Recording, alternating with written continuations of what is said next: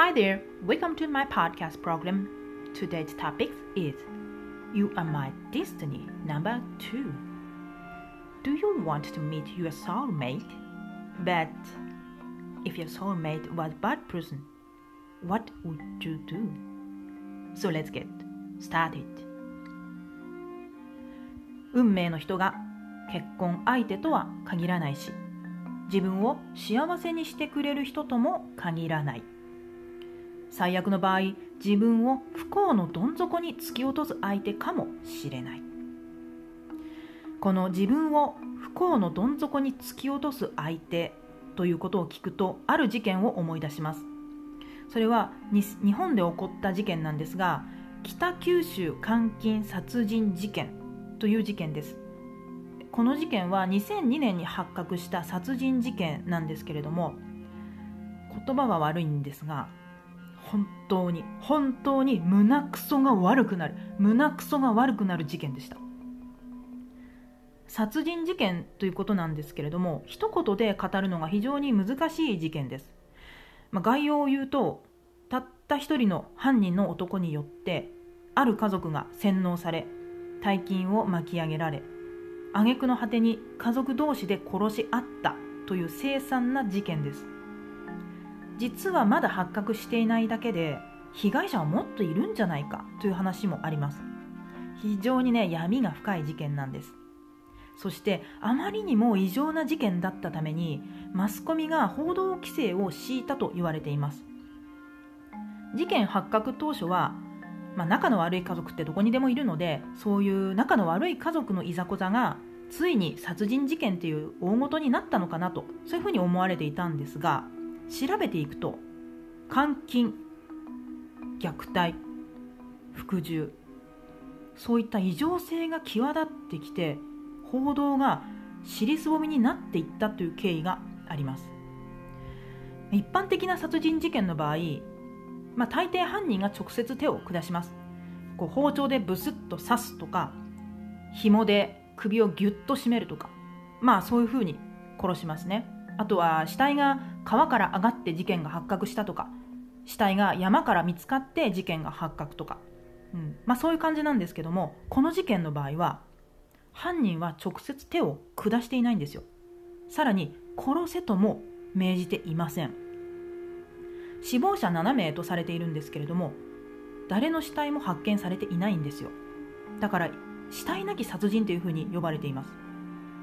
でも7人も死んでるんだったら死体あるでしょ。じゃあ死体どうしたのか。というと死体はバラバラに解体して鍋で煮込んで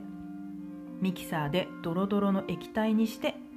ペットボトルに詰めて海や公衆トイレに捨てられました。そのせいで死体が未だに見つかっていないんですよ。で実際の殺人や死体の解体は誰がやったかというと洗脳された被害者が行いました。この点も一般的な殺人事件と異なる点ですね。普通に考えたらいくら仲が悪いとは言っても自分の家族を殺してで遺体を解体してドロドロの液体にしてトイレに捨てるなんてできないですよ。普通の精神状態だったら絶対にできません。でもでも洗脳されていたらやってしまうんです。抗えないんです。洗脳がいかに恐ろしいかを示す事件です。でこの恐ろしい事件の始まりというのは犯人の男松永太というんですがこの男が被害者であり共犯者にされてしまった純子という女性に狙いを定めたことが全ての始まりです。純子は自ら望んだわけではないんですけれども結果的に犯人の男松永太が彼女の運命の人になってしまいました。無理やり男女の関係を結ばされてから事件が発覚する約20年余り凄まじい暴力と虐待を受け続けて洗脳されてそして殺人や詐欺に加担し天津さえ天津さえ松永との間に子供2人を設けています。人生ってなんて無慈悲なんだろうと。思いますね。自分を不幸のどん底に突き落とす相手が運命の人だとは。こんな残酷なことはあるんだろうかと思うぐらい本当にひどい話なんですよ、まあ、正直こんな運命の人なら出会いたくないですね。これに出会うくらいならたとえ周囲の人にねあの人結婚できなくてかわいそうとか言われても独身でいる方が本当本当マシです。でこの松永という犯人はですね希代のサイコパスなんですよ。そして本人が気づいているかどうかは不明なんですけれどもマインドコントロール洗脳ですね。これの天才なんです。だから他人を自分の利益のために利用することに非常に長けている人物です。松永が逮捕された後事件の記事を書くために何度か面会に行った作家がいるんですね。でその作家が後に語っているんですが自分も松永に取り込まれてしまうのではという恐怖を感じた。次第に自分の中の客観性が崩されていくような感覚に陥った。刑務所のアクリル板越しに数回会っただけなのにそれでもこういう恐怖を感じるほど松永のマインドコントロール力というのは凄まじいんですよ。こういった人物に狙われると逃げるのは至難の業ですね。まあ、外野の人間はなぜ逃げなかったとか警察に行けばいいだろうっていうふうに言いますけどそれはほぼ無理な話なんですよ。ライオンに狙われたウサギみたいなものでもう邪悪さが桁違いなんですね。まあライオンは邪悪じゃないですけどね。それに洗脳されてる時っていうのはもう別次元に住んでるようなものなんですよ、うん、地球に住んでいる人とアンドロメダ星に住んでる人みたいなもんでもう逃げようとか警察に行こうとかそういったことはね思いつきもしないもんなんですよ。ただねいくら洗脳する力が強いとはいえ初回からこういった人物が襲ってくるわけではないんですよ。最初は優しい顔で良い人物のように振る舞います。そして相手の利用価値例えばお金を持っているかとか操りやすそうかとか、まあ、そういったことを見極めてから襲ってくる。つまりマインドコントロールを仕掛けてくるわけです。実際この純子さんも初回から取り込まれたわけではなくて数回会った後に取り込まれています。で対策なんですけれども残念ながら逃げるしかありません。最初から関わり合いにならないのが最善なんですけれども実際問題それは難しいので何か違和感を感じたら即座に全ての連絡を絶って逃げる。なかなか難しいんですけどもこれができないとね結局ずるずると相手に取り込まれてしまうんですよ。でもねいわゆるいい人性格の優しい人ほどこれができないです。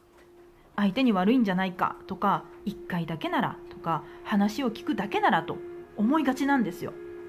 で特にね日本人はこういう人多いです。そもそも日本社会が性善説で回ってるんですよ。人はみんな善良であるっていう前提で社会が動いているし本当に、ね、善良な人も多いんですよ。そういう国なんですよ。でさらに教育で人を疑ってはいけませんとか誰とでも仲良くなりましょうというふうに習います。でも誰とでもは無理じゃないですか。誰とでもは絶対無理。だって合う合わないって絶対あるから誰とでも仲良くはなれないんですよ。もう現実にね即してないことを教えてるからおかしいことになるわけです。だからね真面目で優しい人ほど騙されてしまうんです。なんかまるで国を挙げてこうね騙されやすい人間を作ってるんじゃないかとね思うぐらいなんかおかしなことやってるなって思うんですよね。で他人を自分の利益のために利用する人こういう人たちって話していると必ずね違和感感じるんですよ。言葉で表現できないなんかねなんか変。なんか変なんです。そのなんか変っていうのを感じるんですよ。多分それはね口から発せられる言葉と表情とか仕草がちぐはぐだったりするからだと思います。例えばね口では「君のこと大好きだよ」って言ってるのに目が全然笑ってねえよこいつとかね。あとは相手の発する気とか雰囲気みたいなものが邪悪だからなんだと思います。だから何か変だと感じたらその直感信じた方がいいですよ。直感っていうとねなんかオカルトみたいに思うんですけど案外バカにできないんですよね。人間って言葉だけで意思疎通してるわけじゃないんですよ。相手の態度とか目線とか仕草表情声のトーン足の組み方指の動き、まあ、そういった言葉以外のもの全てで総合的に判断を下しています。だから直感で変だと感じたらその直感はね当たってる確率非常に高いんですよ。一瞬でも変だと感じたら全力で逃げましょう。この判断がまさに運命の分かれ道なんですよ。このまま相手に取り込まれて自分を不幸のどん底に突き落とす相手を運命の人にするのかそれとも勇気を振り絞って事なきを得るのかそれは自分次第です。